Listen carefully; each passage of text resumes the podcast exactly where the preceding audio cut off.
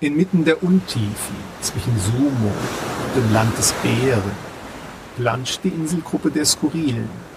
Doch manchmal wird das muntere Geplansche empfindlich gestört.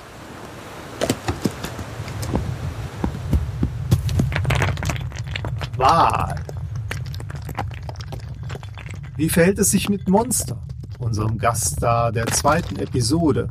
Was ist sein Bezug zu den Skurrilen? Monster ist Qualeser. Die Insel Qual ist eine vulkanische Wüstenei, die immer wieder verschiedene der nördlichen skurrilen Inseln rammt.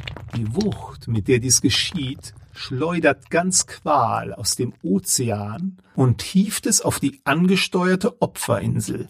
Danach schrammt und furcht Qual eine Weile über deren Oberfläche, um viele skurrile Meilen später in das aufstöhnende Weltmeer zurückzuplatschen, was Tsunami-artige Fluten verursacht. Qual ist nicht skurril, sondern schrecklich. Doch die Skurriler versuchen mittels einer seit Jahrhunderten erfolglosen Besänftigungspolitik die Qualeser bei Laune zu halten. Die Geschichte der Großeltern von Monster ist exemplarisch. Opa Monster stand mit seiner frisch angetrauten Frau auf der Heckseite von Qual. Dies geschah, als Qual gerade die mit üppigen Nebelwäldern bedeckte skurrilen Insel Schönhain durchflügte. Warum stehen wir am Heck? fragte Opi neckig seinen Schatz. Weil es so viel zu entdecken gibt. Recht hatte das Turteltäubchen, die felszackenbewehrte Unterseite von Qual riss den Boden von Schönhain weit auf. Kaum hatte Omi Monster geantwortet, erfassten ihre Augen in den tiefen Spurrillen unter sich etwas Glitzerndes. Bereit? Die zwei fassten sich an den Händen und sprangen hinab, weit über hundert Meter tief, von Qual auf Schönhain. Monster haben ein flexibles Rückgrat. Während Qual hinter ihnen schlingernd und zermalmend Richtung Ozean davonfurchte, hellten Oma und Opa Monster zur Glitzerstelle. Ihre Herzen pochten, und siehe da, es war eine mächtige Silberader, die durch Quals Flügen zutage getreten war. Die beiden konnten ihr Glück kaum fassen, doch ihr Schatz war zu gewaltig, um ihn zu zweit zu heben, von Unfällen und unappetitlichen Dingen wie Steinlungen einmal abgesehen. Was sollten sie tun? Immerhin, in den Trümmern eines plattgedrückten Hauses fanden sie genug für ein köstliches Diner. Hier sogar ein Kandelaber, meine Schrecknis. Und ich hab Kerzen aufgetan.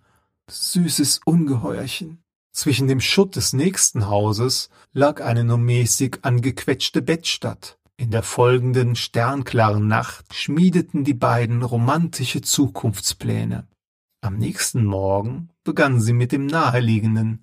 Sie versklavten die Einwohner der skurrilen Nachbarorte. Bald prosperierte die Silbermine.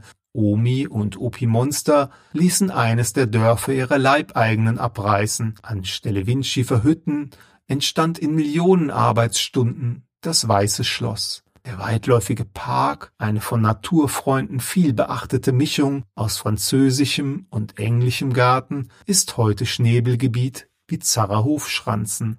Als die Silbermine nach 250 Jahren im Ertrag nachließ, erkannten die Monsters den Zug der Zeit. Sie ließen Mutter Erde herankarren und verlegten sich auf die Erzeugung von Biofeldfrüchten und Biofleisch. Bevor sie mit dem Bioschlachten anfingen, wusste man auf den manchmal etwas rückständigen Skurrilen nicht einmal, dass es so etwas überhaupt gibt. Oma und Opa-Monster leben heute noch. Unter Qualesern ist es üblich, den Löffel, besonders wenn er aus Silber ist, nicht vor dem fünfhundertsten Lebensjahr abzugeben. Alles andere gilt als unanständig.